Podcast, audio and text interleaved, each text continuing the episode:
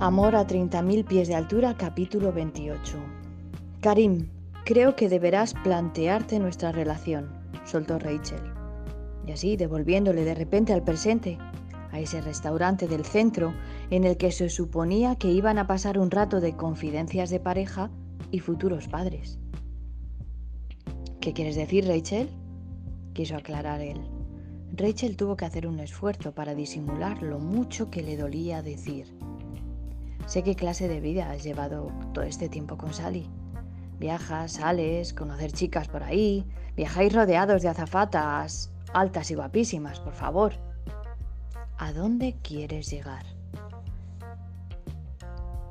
Él cruzó las manos apoyándose en la mesa y se acercó un poco hacia ella.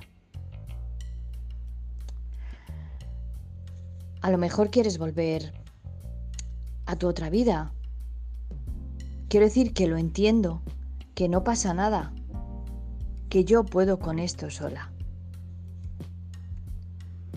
No creo que tenga nada que pensar, solo tengo algunos problemas. Está bien, dijo ella decidida.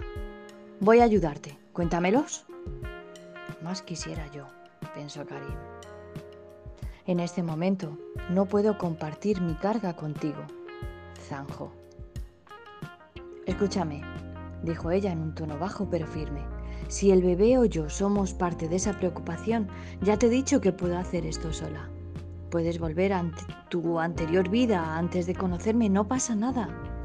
Karim quería que comprendiera que era lo único bueno y puro que tenía en su vida, pero no sabía cómo hacerlo.